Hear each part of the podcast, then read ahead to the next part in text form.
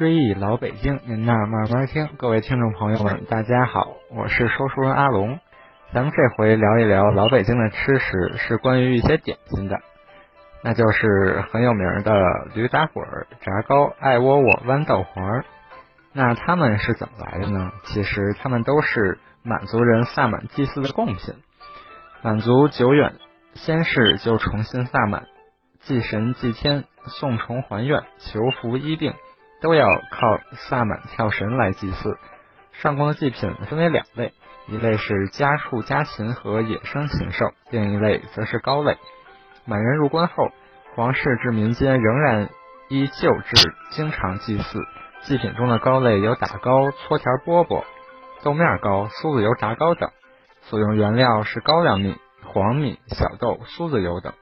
打糕用打糕石打制。将高粱米和黄米面蒸熟，放在专用的石头上捶打，制成打糕。五十年代，北京故宫坤宁宫陈列有爱新觉罗家族的祭祀乐器神曼神偶，在坤宁宫东北面设造处的前面陈列着打糕石，与满族民间所用的没有差异。打糕分为净米糕和馅糕两类。净米糕内裹小豆馅儿就是馅儿糕，两者之别只在有馅儿馅儿之有无而已，制法都是一样的。搓条饽饽没有馅儿，也是将高粱米和黄米蒸熟，捶打后用手搓成条。无馅的打糕不用油炸，有馅的打糕才用油炸。因为用酥子油炸，所以叫酥子油炸糕。满族人居故土，专食苏子油。入关之后，一般食用改都改用了芝麻油，但祭祀时必须用苏子油。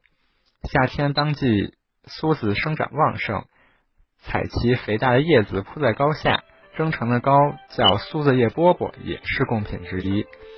夏天跳神必须用苏子叶饽饽。举行柳树求福祭祀时，在糕内加小鲫鱼。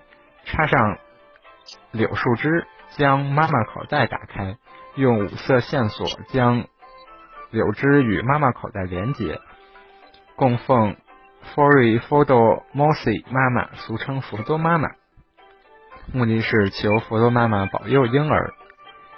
清代皇家在坤宁宫天天祭神，有清一代满族在北京两百多年，几乎一日。没有一日不跳神，这些糕类制品流传到民间是很自然的。特别是内务府专管皇家生活事务，为了采购办差施工及其他所需，内务府包衣人员与各行各业的汉族人平时密切来往，这就很容易将满族萨满祭祀的贡品传入民间。特别是食品店和小摊贩仿制，从而形成北京小吃。这类小吃源自萨满跳神的贡品。那么一提到豆面糕和炸糕等北京小吃，人们立刻会想到回民小吃店。不错，在北京制售这类食品的回民多，汉民少。为什么来源于满族的食品却由回民制？这里有个原因。说到北京和东三省的老年人都知道“齐”和“民”这个说法，那么现在七十岁左右的沈阳土著都知道“满汉不通婚，齐民不交产”这一说法。一支齐地之类的旧词儿，现在东三省的满族老年人仍称土著汉人为民人，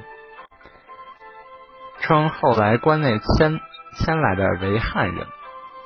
北京和承德一带老年人也知道齐齐人和民人，知道在齐的和在民的是什么意思。其实满族人是齐人，但齐人并不都是满族人，齐人。内包括了满族、蒙古族、汉族、朝鲜族、俄罗斯族、回族、达斡尔族和其他民族，因此在齐的不仅是满族人，还有上述各类种族。认为齐人就是满族人，完全是误解。清政府管理皇室生活事务的机构内务府里有不少回族人隶属于齐籍，是在齐的回民。